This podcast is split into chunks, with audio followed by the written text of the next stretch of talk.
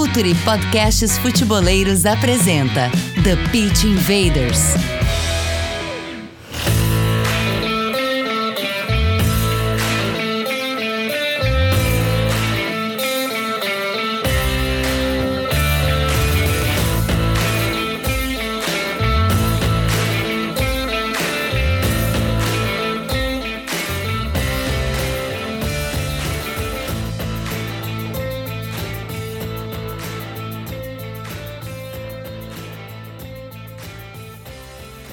Futeboleiros! Olá, futeboleiras! Futuri Podcasts apresenta The Pitch Invaders, episódio 303.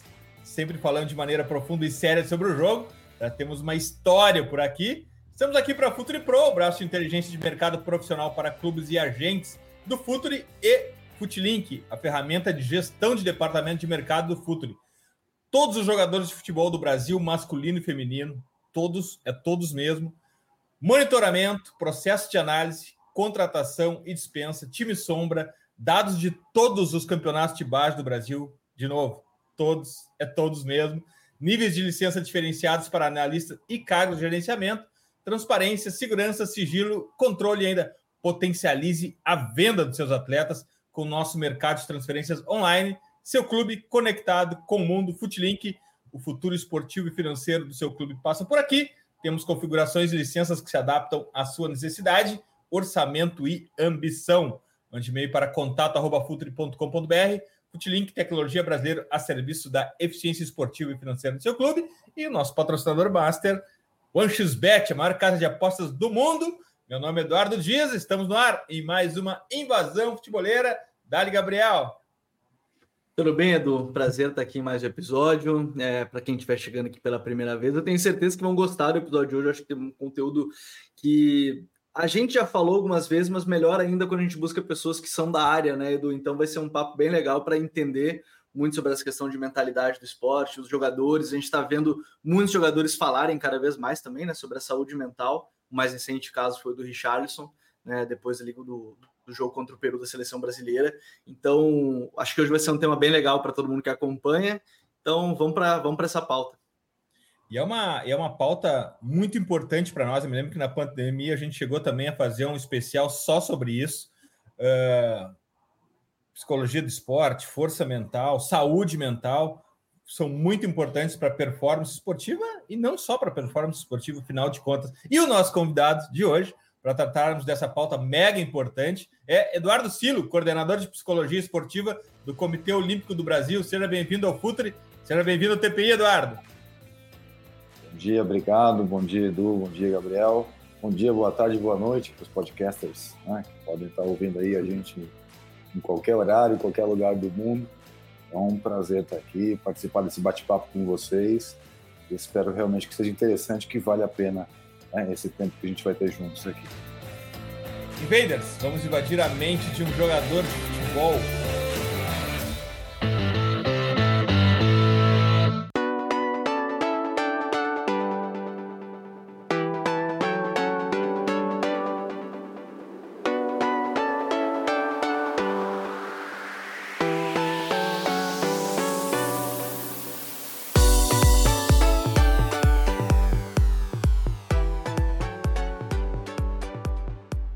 Gente teve um, um, um, um episódio aqui, Eduardo, com, uh, com um atleta que nos estava nos falando sobre a dificuldade, inclusive, de se manter concentrado num jogo por 90 minutos, fazendo exatamente o que o treinador pediu, não uh, ter atenção desviada pela torcida, ou por uma conta para pagar, ou pela próxima transferência, ou pela mãe que está no Brasil, ou quer ir para a Europa, ou por a carteira de motorista que ele precisa tirar e não consegue passar.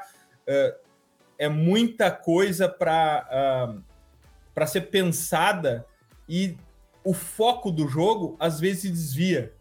Então, a gente podia pegar esse gancho para começar por aí, né, Eduardo? Porque a gente vê um jogo de futebol e não tem nem ideia do que está passando na mente do jogador. E 90 minutos focado é muito difícil, né, Eduardo? É bastante tempo. A atenção, ela depende muito da qualidade e da quantidade dos estímulos que estão né, nos chamando. Então, se o evento, a nossa volta ou a nossa frente, ele é suficientemente interessante, a atenção flui, né? o tempo passa bastante rápido até. Agora, se não for o caso, é preciso fazer força né? para manter o foco. E isso acaba sendo desgastante também. Você pode imaginar uma aula chata, um filme chato, né, que você tem que prestar atenção ali, o quanto de força que você vai tendo que fazer, né, para que a cabeça não vá para outro lugar, para outro momento, né, para outro espaço. Então, demanda. Né? Agora, isso também pode ser treinado, tá? Aprendido, treinado e influenciado. Muitas vezes a liderança tem esse papel e consegue, quando exerce bem, manter o foco do jogador né, nos 90 minutos, ou pelo menos uma boa parte deles. Os 90 minutos é um período longo. Né? Agora, é, antes de entrar nessa parte, o, Eduardo já abriu um, portal que a gente sempre fala, né, do que é a parte do treinar a cabeça. Eu quero entrar num, num ponto que é hoje talvez a gente tenha ainda mais coisas, né? O jogador, principalmente, ele, ele não tem só a vida dele que na verdade está em jogo, né? Ele está cuidando, ele está pensando, ele está pensando em todo mundo na volta, né? Mas hoje, além disso, ele está pensando também nas opiniões externas, né? É, as redes sociais, o cara tá ali, ele vê a opinião de todo mundo. Eu sempre lembro, porque uma vez a gente fez um podcast sobre, é, é um caso mais antigo, que foi o caso do André Gomes no Barcelona, ele saiu do Valência para o Barcelona, e ele falou que estava vivendo no inferno em Barcelona, mas não por causa do clube, porque ele não conseguia sair de casa porque ele, ele tinha medo das pessoas olharem torto para ele, porque ele não estava jogando bem logo no início. É, eu queria que você falasse um pouquinho justamente sobre esse momento que a gente vive, onde me parece que está tudo superdimensionado. É opinião da rede social que estoura, é opinião em todos os programas e, e o jogador tendo que pensar em tantas coisas assim, porque me parece que hoje está cada vez maior esse tipo de pressão, seja interna, externa, e eu acho que é um ponto também de partida interessante para entender a mente de um atleta. Ah, certamente. Em tempos de redes sociais e tecnologia fluida, né, como a gente tem hoje, seja aí no, nas plataformas de conteúdo, os próprios smartphones, né, conseguem alcançar cada vez mais pessoas, a gente está bem exposto mesmo, né? Todos nós, de forma geral, estamos mais expostos e também potencialmente mais vulneráveis. Então, o jogador em campo, ele também precisa aprender a se concentrar para deixar comentários, né, likes, ausência de likes, é, haters de fora, porque senão é muita coisa para carregar e aí muito mais difícil ainda de você se concentrar no que você tem que fazer. Quer se concentrar no agora, no aqui agora, no presente, né, em seguir uma tática, em romper uma tática também, quando o jogo oferece oportunidades. Então, isso por si só já é bastante coisa. Você levar todos os seus milhares ou milhões de seguidores para dentro de campo junto com você, dificilmente vai ajudar. Pelo contrário.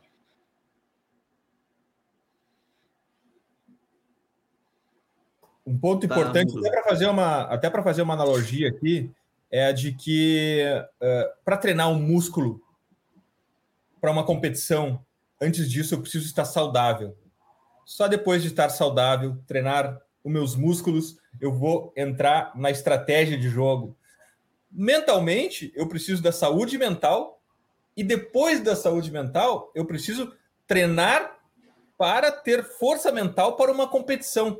São coisas complementares, né? Então, queria que tu me explicasse um pouco, explicasse para nós todos um pouco como é que é, é, essa pirâmide do treinamento mental, a saúde, o treinamento mental, o foco. Como é que se lida com isso, Edu? Perfeito, gostei. Excelente provocação. Faz bastante sentido a gente pensar que é preciso preservar um mínimo de saúde mental para você dar o passo que é o passo ligado aí às habilidades psicológicas né, relacionadas à performance. Então, se eu não tenho uma condição mínima de saúde mental, é, dificilmente eu vou conseguir ser tão produtivo assim em termos de tomada de decisão, de atenção e concentração, de comunicação né, com os meus companheiros, seja ela verbal ou não. Né? Uh, então, é, é nesse sentido que a gente deve caminhar, de garantir esse mínimo de saúde mental para que o exercício das capacidades psicológicas e de gerenciamento de emoções possam ser produtivas também em termos da tarefa que é a tarefa né, no esporte, no caso aí, é, no futebol. E quando eu falo de saúde mental, eu estou falando ou de excessos ou de déficits. Né? Então, excesso de ansiedade, uh, excesso de tristeza ou excesso de oscilação emocional, dificilmente a gente vai poder considerar como algo saudável ou produtivo. Então, a presença de profissionais de saúde mental, e aí não são só psicólogos e psicólogas, né? mas hoje a gente também já começa a lidar com psiquiatras no contexto uhum. esportivo, cada vez mais frequente, porque há situações em que realmente psicólogo e psiquiatra trabalham em conjunto em benefício dos atletas, né, para gerar essas condições mínimas de saúde mental e aí a gente começar a pensar no desenvolvimento das capacidades relacionadas aí ao exercício né, do esporte, o exercício profissional do esporte, no caso. E até aproveitando, professor, né, justamente desse ponto do, dos profissionais cada vez mais no meio, é, a Trivela até recentemente fez um, um levantamento sobre psicólogos nos clubes brasileiros e, e boa parte dos clubes é, ainda não, não, não tem dentro da, da metade praticamente dos clubes não tem psicólogos no time profissional.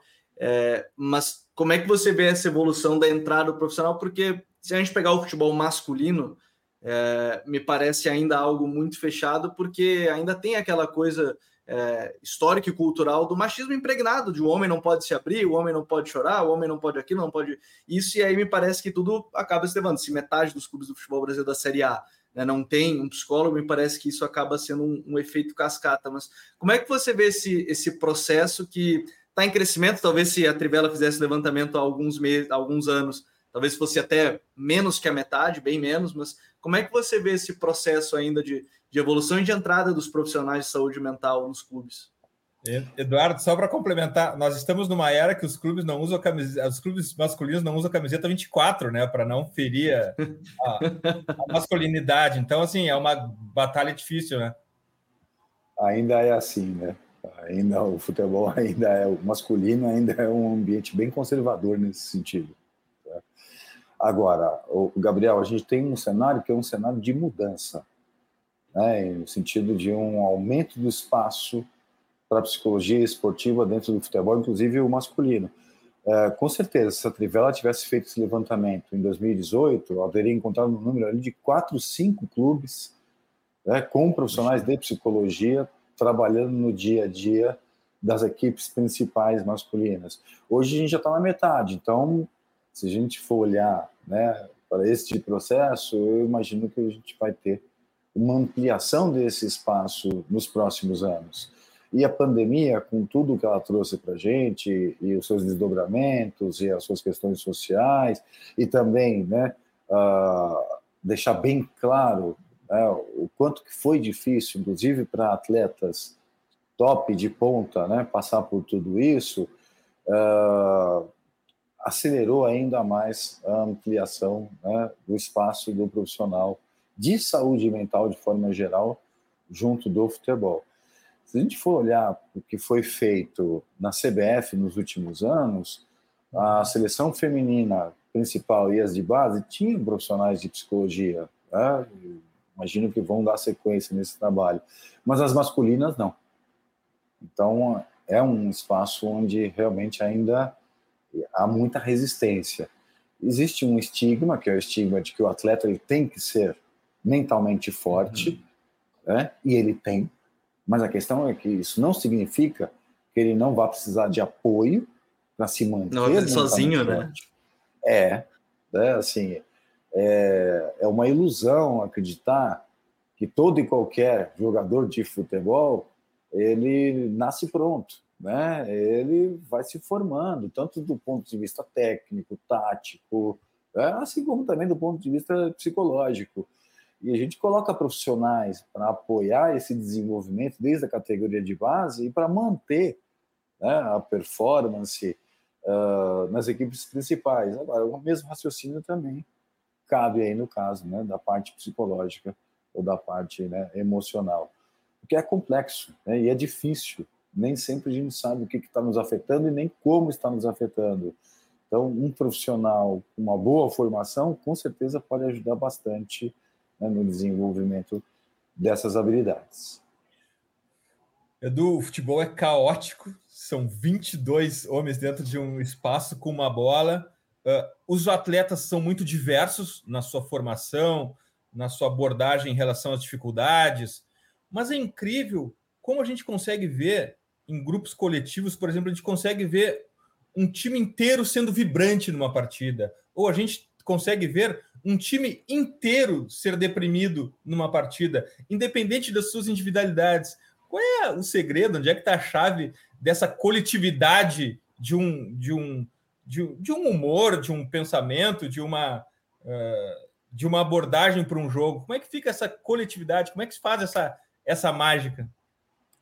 Eu acho que tem um grande desafio do porque a gente pensa nos 22 dentro de campo, né? Mas tem mais os que estão no banco, tem os que não foram relacionados, né? Se você for olhar para um clube de futebol é, é, a sua equipe principal, o departamento de futebol pode ter até cerca de 100 pessoas envolvidas diretamente.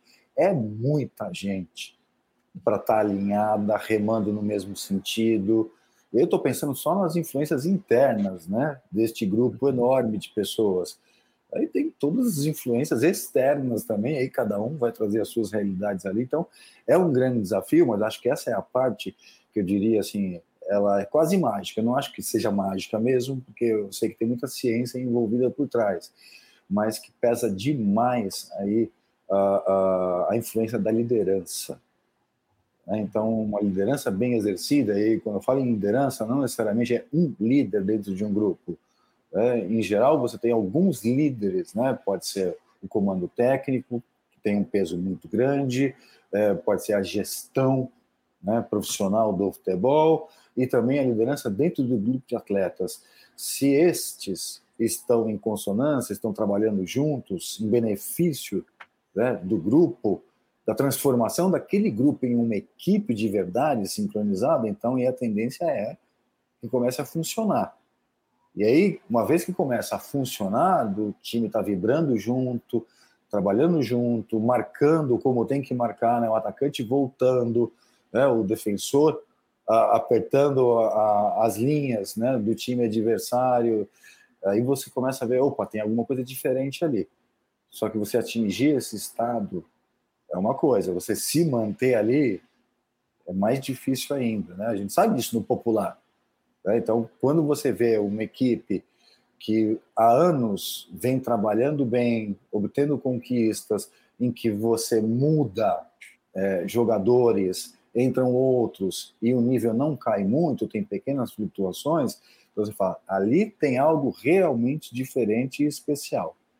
É, e é difícil não pensar, por exemplo, no trabalho que vem sendo feito no Palmeiras já há uns bons uhum. anos. Hum. Né? Eu tive a experiência de trabalhar no Palmeiras em 2016, que foi um dos primeiros anos dessa era, e eu vi o uhum. trabalho que foi sendo montado. Depois ele foi cristalizado e tem se mantido aí, né, vencedor. E tem um nome, claro, você pensa né, no Abel Ferreira ali dentro e sabe que ele tem um papel importantíssimo de liderança, mas ele não está sozinho. Né? Ele está trabalhando junto com várias áreas e profissionais do clube e jogadores para manter o trabalho desse jeito. Não sei se podia fazer uma propaganda panfletária do Palmeiras aqui, mas é porque é um case de sucesso, tá? Só por isso mesmo mas eu acho sempre importante entender, porque a gente percebe, acho que o, o, título do livro do Abel acho que diz muito sobre isso, sobre a ideia que ele tem, né, de ter a, a cabeça fria, né, é, durante os jogos, dependendo dos jogos, e, e professor, você falou de, do exemplo do, do time estar tá sempre junto, eu e o Edu, a gente já comentou aqui algumas vezes, é, sobre o exemplo do basquete, né? Quando o jogador cai, todo mundo vai, os dois companheiros vão, levantam, ajudam.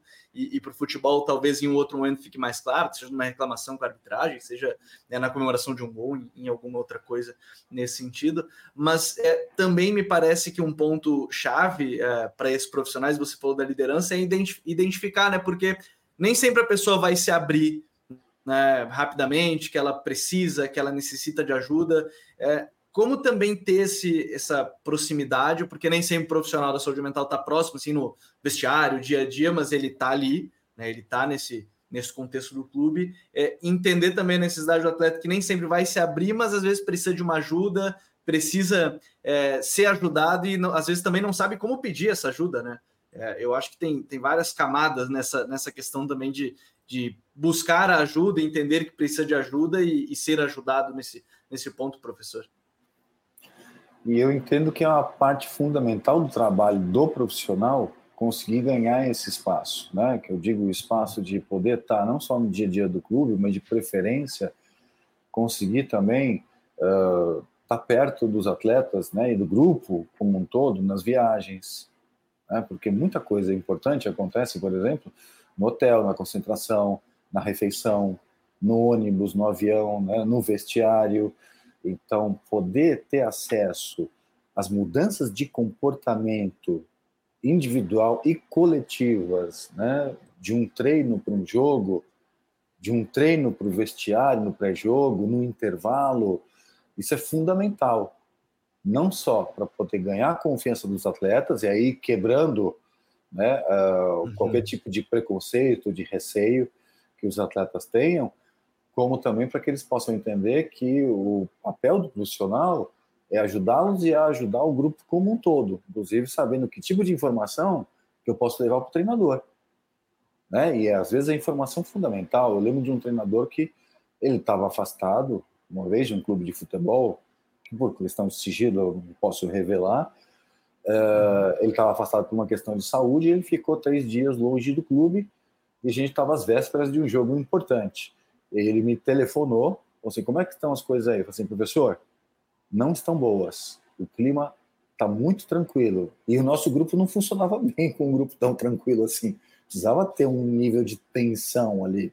Ele ficou desesperado. Aí ele rompeu a licença dele, de repente ele apareceu lá no clube e falou o que ele tinha que falar, mudou o ambiente, né? E os jogadores, eles sabiam que ele, aquele ambiente ele era necessário. Então, ele conseguiu, né, com o impacto da chegada dele, né? Ele chamou todo mundo no auditório, falou algumas palavras, né? Ele deu uma acordada no grupo. A gente foi no dia seguinte para o jogo e aí com outro ambiente, inclusive também com outro nível de performance, que era o nível de performance que a gente estava acostumado. Aí a gente está falando de identidade de grupo. Né? É, esse ponto, esse ponto é muito, é muito importante porque ter a sensibilidade do que falta o clube, o que, que esse, esse, esse grupo de jogadores precisa? Ele precisa de estabilidade, ele precisa de conforto, ele precisa de provocação, ele precisa de tensão, tem que saber qual é o gatilho que faz eles despertarem para a veia competitiva deles, né? Porque afinal de contas, uh, embora uh, possa até parecer um pouco estranho, não é sempre que se busca a estabilidade no vestiário, né? A estabilidade talvez nem seja o gatilho para a motivação que se busca ali, né, Eduardo? Pensar em estabilidade pura, você vai pensar no empate, né? É um time equilibrado demais.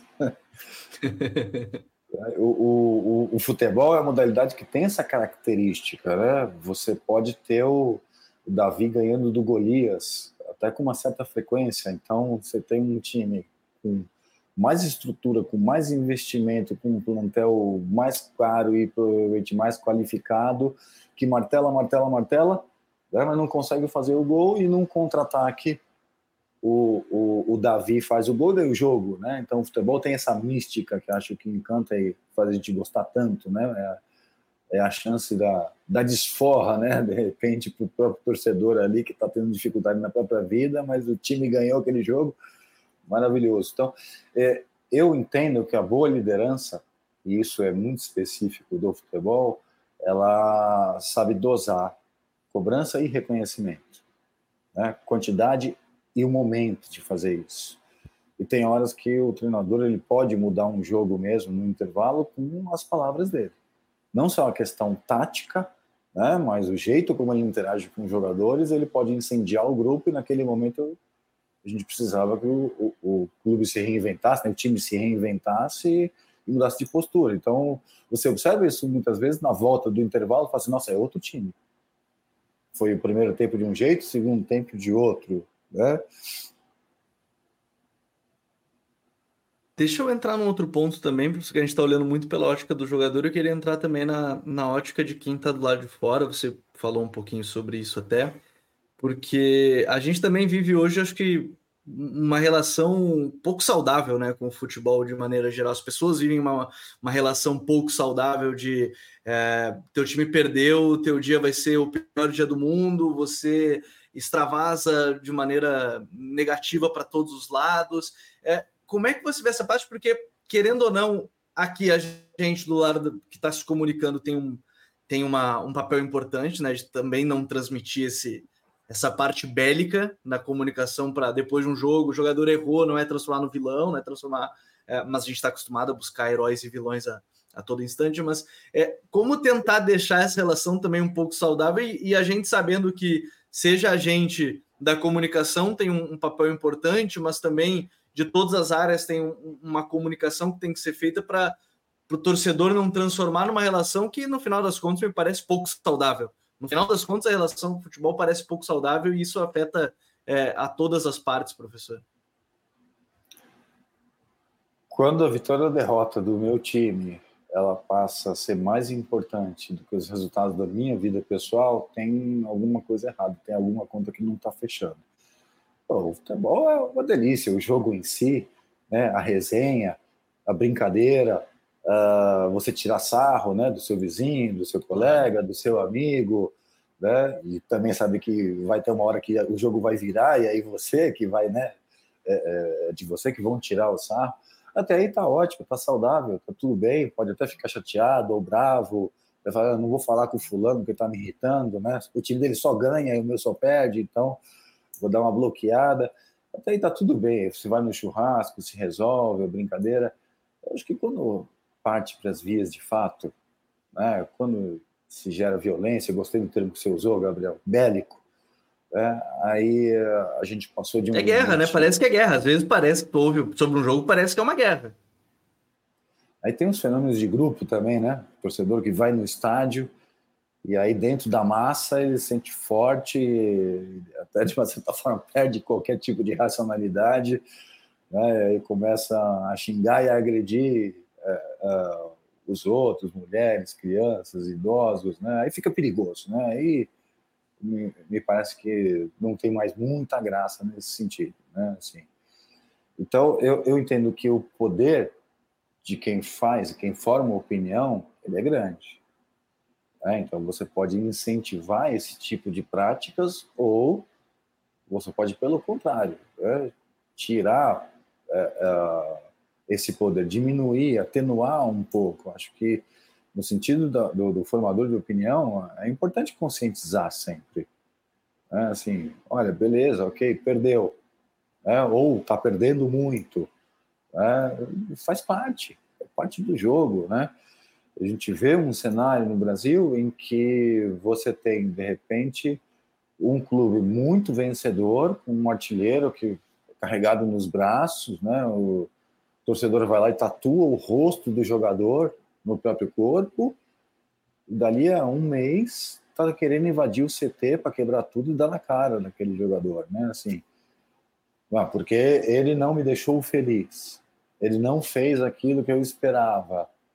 Né? E do ponto de vista da perspectiva do torcedor, parece fácil, mas ali dentro de campo, as ações, elas são intensas, elas são rápidas. Aquele papo de esse aí até a minha avó faria, é, talvez se fosse na pelada no final de semana, né? Mas dentro do jogo é outra história.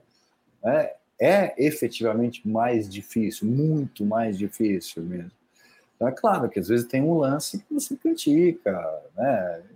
Faz parte, pô, tomou uma decisão questionável, né? Perdeu uma bola que a gente não queria que perdesse, né? Perdeu um gol que, puxa, esse ia fazer diferença mesmo, né? Mas do ponto de vista de saúde mental do torcedor, é, essa frustração tem que passar, né? Você não pode não conseguir dormir, não pode, né? Não conseguir fazer as coisas da sua vida, né? Se concentra no seu, né? Vai fazer o seu e torce para o seu time. Torcedor é isso tem que torcer, né? Não passar desse ponto. E é incrível, né? Do que essa, às vezes, essa relação não tão adulta não tem é, qualquer conexão com o nível social ou de escolaridade da pessoa, né? Às vezes pessoas com super formadas, super viajadas, super tudo, estão lá reagindo histericamente sobre, sobre um jogo e, e, e, de fato a frustração é inaceitável, né? Poxa, somos todos adultos, temos que saber lidar com, a, com essa frustração. Mas eu queria entrar em outro ponto, que é o seguinte: quando a gente fala em, em psicólogo, ainda tem aquela imagem né, do divã, cara sentado, bloquinho, anotando.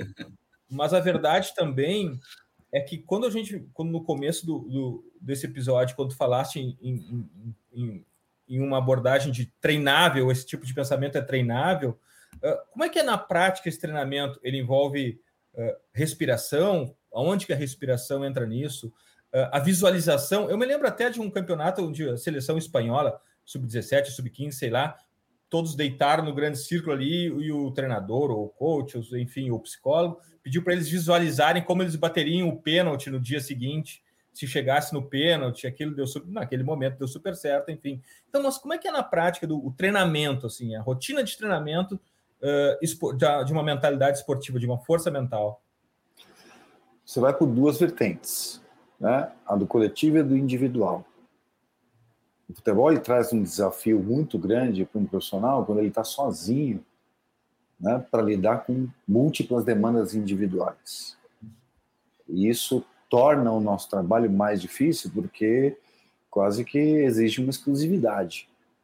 É, então, não é incomum também, uh, não é tão frequente, mas eu já vi trabalhos sendo realizados, por exemplo, por duplas ou trios de profissionais do mesmo jeito como você tem né, um departamento no futebol ali é, de saúde, onde você tem três, quatro fisioterapeutas, três, quatro médicos, é, porque tem bastante demanda de trabalho, três assistentes do treinador, né? o preparador físico responsável pela transição, responsável pelo aquecimento. Né? Então, a gente ainda está lutando para ter um. E esse um que chega, ele já chega na fogueira, porque ele vai ter muito trabalho para fazer. Mas, de qualquer maneira, é, eu entendo que você tem o desenvolvimento coletivo, onde você trabalha com dinâmica de grupo, com palestra, junto com analista de desempenho e de vídeo, para gerar materiais, né, que são materiais que são utilizados pelo comando técnico também, o desenvolvimento da identidade de grupo, essa frase que a gente falou agora há pouco, né, do cabeça fria, coração quente, do Palmeiras, é uma espécie de um mote, né, dessa identidade de grupo que vai sendo trabalhado no dia a dia por diversos é, é, departamentos, né, ou profissionais dentro do departamento de futebol.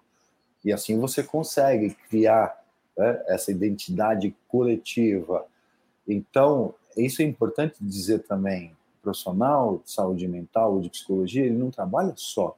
Ele tem que trabalhar em equipe, como parte né, do staff, da comissão técnica, porque quem vai lidar com os aspectos mentais e emocionais não é só o psicólogo. É todo mundo. O treinador também lida com o emocional, o preparador físico, o fisioterapeuta. Então, a gente atua de forma multi-inter, às vezes transdisciplinar, né, no sentido da criação deste ambiente coletivo. E no âmbito do trabalho individual, aí talvez seja mais mesmo a seara né, do profissional uh, qualificado específico. Aí a gente atua assim, com entrevista, né, uh, com tecnologia. Então, eu gosto muito de usar aparelhos de biofeedback, que são aparelhos que medem os tipos e os níveis de estresse individuais. Uhum. Ali você abre uma janela, que é uma janela para o treinamento de habilidades psicológicas individuais. Então, aí sim, você usa técnica de respiração, que você depois, de um primeiro momento, pode usar também no coletivo. Ah, sim, então ah, agora que eu já fiz aqui a, a, educação individual, a gente vai trabalhar juntos, todo mundo aqui. Né? Uh, aí você pode usar, usar, sim técnicas de visualização, e deve-se usar. É, eu vi uma psicóloga uma vez, que inclusive me inspirou, eu passei a usar essas técnicas, que é a Maíra Ruas, e ela, trabalha, ela trabalhou no Botafogo, trabalhou no Vasco, trabalhou no Bahia, então ela tem uma boa rodagem pelo futebol. Que ela trabalhava no vestiário, uh, pegava os jogadores ali, colocava eles em formação, cada um no seu colchonetezinho ali, no campo de aquecimento, né, dentro do, do estádio, e assim, agora vamos lá, vamos visualizar uma jogada aqui, uma jogada ensaiada, né? Ou a tática que a gente quer usar. E aí ela dava os, os starts, os prompts, e aí pegava e falava assim: agora vocês aí, de olho fechado, agora vocês. A bola tá com quem? Aí o goleiro tá comigo. Quem tá livre? Aí o cara do meio campo, tô livre, tô livre. É, é o outro, tô fazendo corta-luz. Então eles iam imaginando né, o que seria um início de jogo ou um momento crítico de jogo que uh, é escolhido né, ou selecionado a partir da análise de desempenho. Então, mais uma vez, o raciocínio do trabalho em equipe. Quais são os momentos ou situações específicas de jogo que a gente tem tido mais dificuldade? O que a gente precisa superar? E aí isso é ensaiado né, mentalmente, a princípio, como eu falei, de forma individual, e depois pode evoluir para o coletivo, que é melhor e mais completo ainda. E aí você tem né, uma gama de técnicas e estratégias os quais o profissional é treinado. Né? É treinado, profissional de psicologia, e depois ele treina os atletas para usarem. Porque no final das contas, os atletas precisam ter alguma autonomia né, na gerência das suas próprias capacidades. Eu não posso parar o jogo e falar, o psicólogo, o que eu faço aqui mesmo? Né? Já tem que saber fazer aí. Né? Agora, agora você pode. A gente está falando bastante da questão do jogador, e, e, aí eu quero entrar no outro ponto, porque isso me lembra.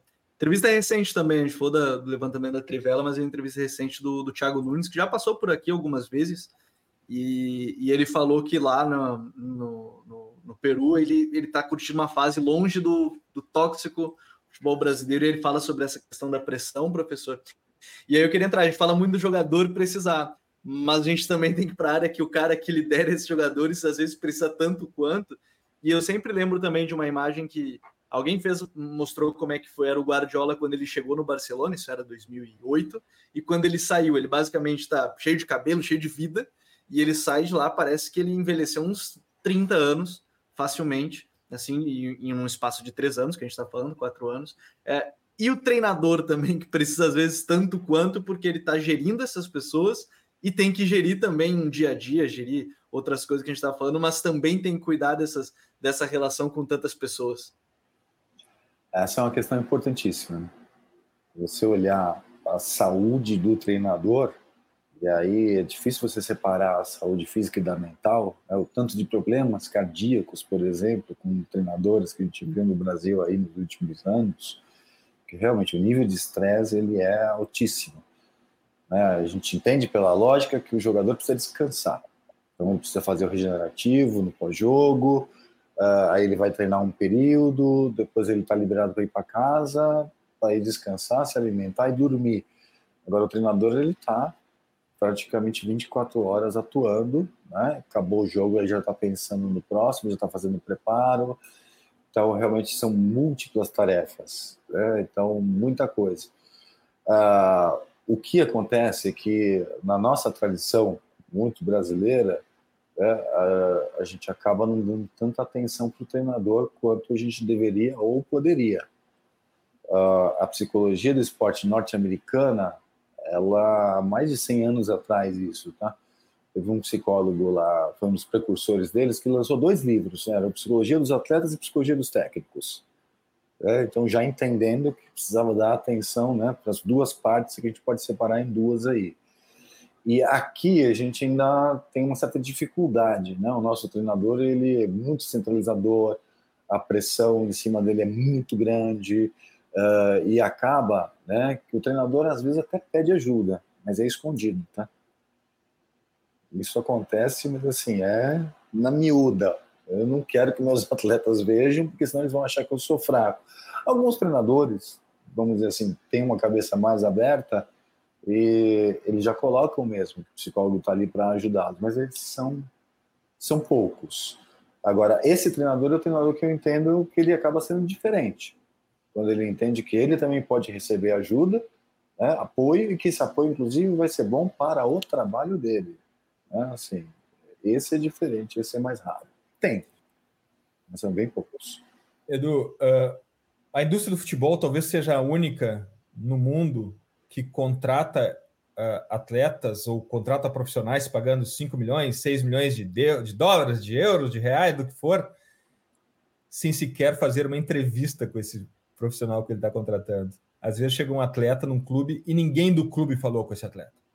Uh, tirar um jogador do interior do Uruguai, com 18 anos de idade, colocar ele num vestiário de um clube de São Paulo, de uma, de uma metrópole mundial, uh, traz efeitos que podem ser bons ou nem tão bons assim.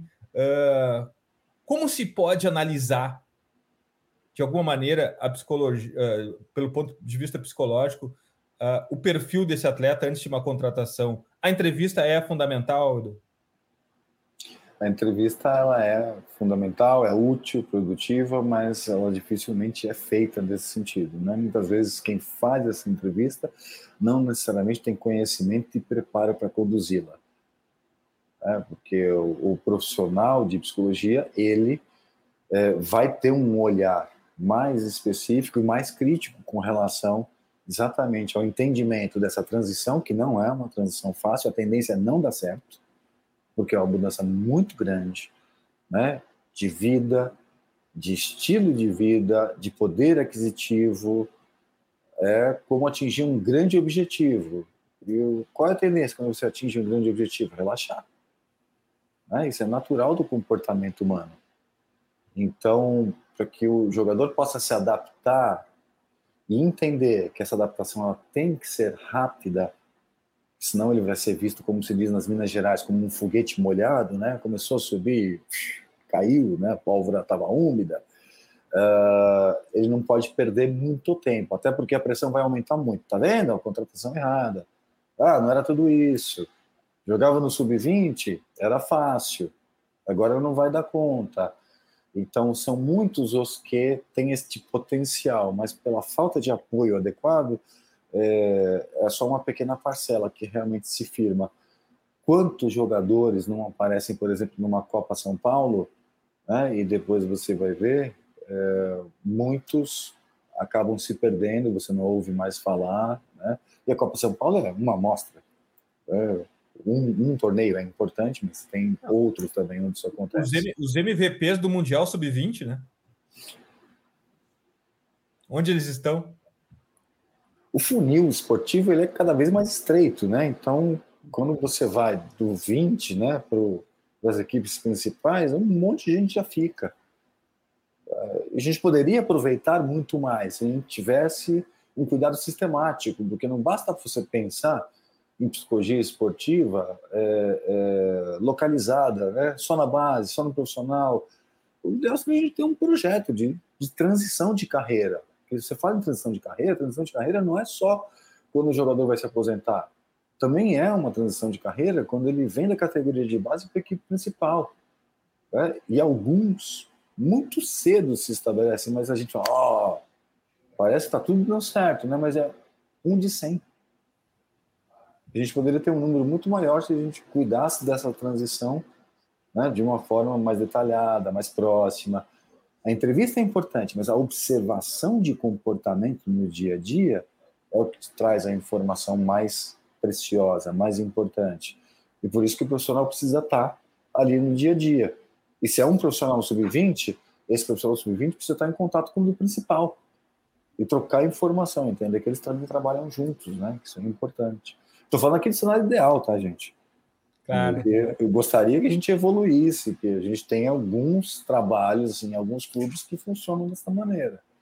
Mas ainda são poucos os profissionais nas equipes principais, né? Então você imagina que um número ainda menor de trabalhos de transição que funcionam assim. A gente está tá caminhando para o final aqui, Gabriel, mas eu não posso deixar o Edu ir embora sem falar de um ponto fundamental no esporte, que é o fracasso a derrota, a, a, a, perda de um pênalti, de um campeonato, um gol contra, algo que deixa marcado. Eu, Edu, durante a pandemia, eu aprendi muito com um novo entretenimento que se chama assistir os grandes lances de tênis, os grandes torneios de tênis, e eu fico absolutamente impressionado como as, os tenistas, qualquer tenista, mesmo top 1, erra lamenta, quebra a raquete, mas logo em seguida ele dá uma, um pique no lugar, uma respirada, esquece aquele erro rapidamente. Às vezes não consegue, às vezes, enfim, é engolido pela, por aquilo, mas o erro, a falha, a derrota, Edu, como lidar com isso? Essa é a chave do grande campeão? do esporte a gente perde muito mais do que ganha, né? Muito mais, claro. Um é campeão e os outros todos.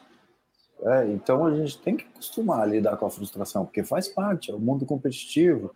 Quando a gente ganha, é uma emoção inenarrável, né? Assim, vira quem trabalha com esporte sabe bem, vira a cachaça, né? Assim, é a vitória, a conquista, né? Você guarda aquilo por anos, às vezes pela vida, dependendo né, do tamanho e da importância dessa conquista. É, então, lidar com a frustração, com certeza, é uma chave importante. Lidar com a derrota. Tem derrotas que são muito mais doloridas. Né? Aquela derrota que veio no último lance, né? quando você estava com a mão na taça na conquista e de repente tudo desabou. Uh, é aquela derrota que vem por uma falha individual, pode ser um goleiro, pode ser o cobrador de pênalti, pode ser o jogador que não fez aquele gol, né, a bola estava pingando ali embaixo da linha, né, no último lance do jogo. A conquista então, da Libertadores do Palmeiras, por um erro do atleta do Flamengo, ficou muito marcado, teve que sair do clube. Pois é. Porque você vai carregar, você vai sofrer pressão, você vai sofrer hate, né, pra caramba, ainda mais a gente fala de redes sociais, isso tá ali presente, bastante presente, né? Precisa aprender a filtrar essas mensagens e lidar com as suas próprias. Porque o atleta de alta performance ele tem que ser autoexigente.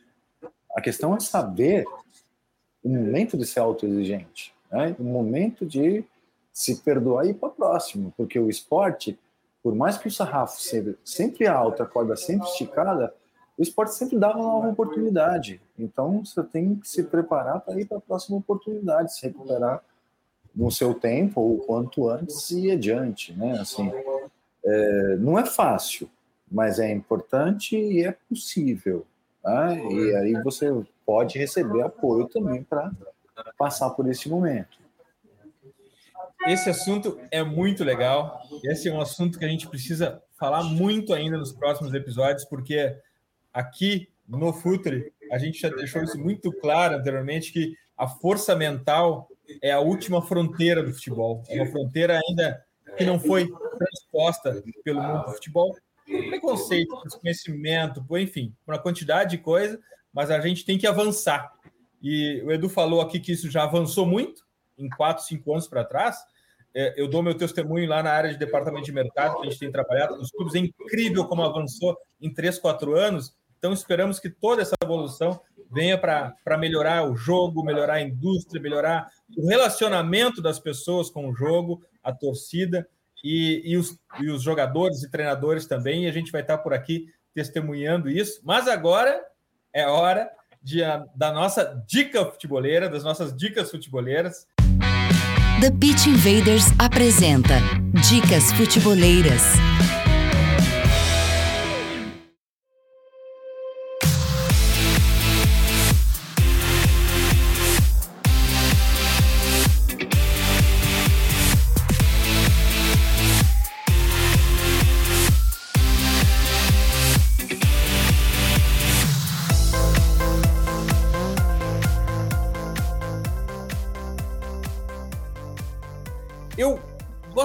Muito de ler sobre o futebol do ponto de vista americano. Não por ser melhor ou pior, mas por ser uma ótica diferente. Eles acabam enxergando coisas que nós, nesse outro mundo aqui, é, estamos tão mergulhados no contexto que a gente não acaba não conseguindo ver. Mais ou menos aquela coisa do, do peixe não saber que está na água. É, isso se, tem se potencializado ainda mais quando o assunto é time mais, mais sexy do, do mundo atualmente, o Brighton. O segredo por trás do time mais inteligente da Premier League está no The New York Times. É uma leitura muito prazerosa. É, como eu falei, é, eles abordam questões que passam é, sem nós percebermos. Nós estamos mergulhados nessa, nessa, nessa nossa cultura de futebol. Então, o Brighton, no The New York Times, é a minha dica futeboleira dessa semana. Lembrando que o link para todas as dicas estão no post de descrição desse episódio no futuri.com.br. Gabriel, tua dica futebolera? A minha, ela é de um livro que eu li há muito tempo, até coloquei na lista de novo para ler mais uma vez, que é O Febre de Bola, do Nick Hornby. A gente está falando tanto sobre relação com futebol, E, cara, para mim acho que é um livro que é, ao mesmo tempo que tem a relação dele às vezes meio tóxica no sentido de dar prioridade ao futebol do que à família, eu acho que mostra uma maneira leve também como é que é como é que era a vida do cara que é totalmente apaixonado por futebol e a filha que vai nascer, a mulher não, não gosta muito do, do esporte, enfim, acho que o Nick fez um livro muito legal contando sobre a relação dele com o Arsenal. É, e fica como sugestão. O livro é muito legal, muito legal mesmo, se a leitura é divertida, leve e, e dá para entender. Acho que todo mundo que gosta muito de futebol tem uma relação muito forte com futebol, acho que vai, vai gostar de ler e fica como dica. Eu já devo ter falado dele algumas vezes aqui, mas faz bastante tempo, então segue como dica aí o Febre de Bola do Nick Hornby. Ele, ele em inglês acho que é Fever Pitch, né? Para quem quiser Fever procurar Pitch. também. É Fever Pitch, né? Então, Febre de Bola em português do Nick Hornby, livraço muito legal e fica como sugestão para essa semana. É, e, e, e, sobre esse livro, é importante as pessoas lerem para saber que o, que o Arsenal não é o Invincibles, no Invincibles, né? o Arsenal perde muito também, e assim foi toda a história dele.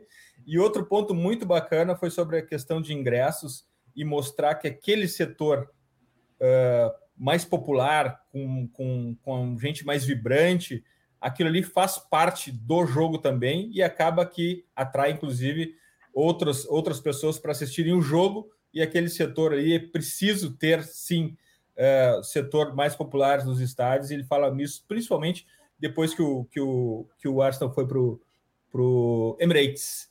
Valeu, Gabriel, até a próxima.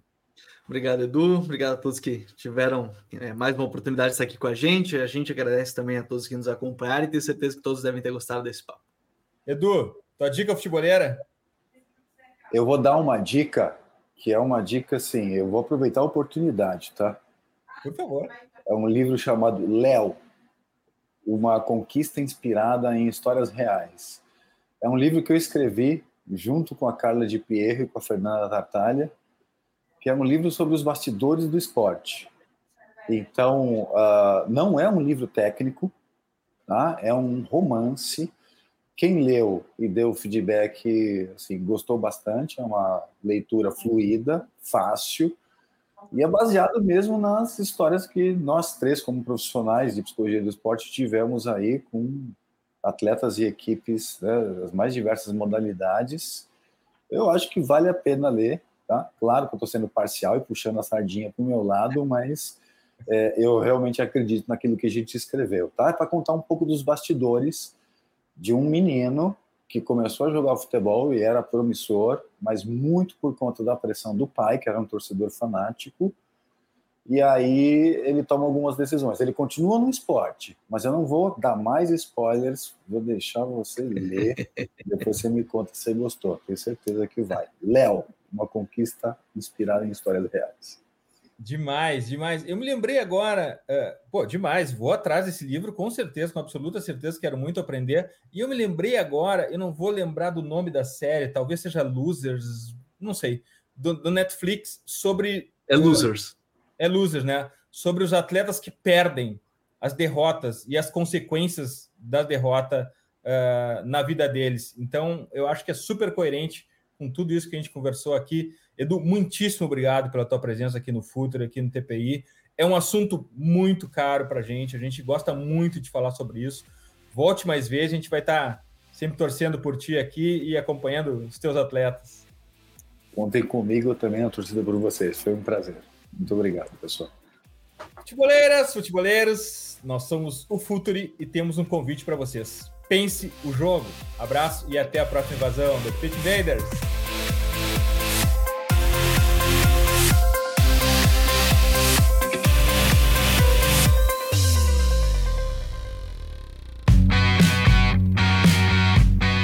Futuri apresentou The Pitch Invaders.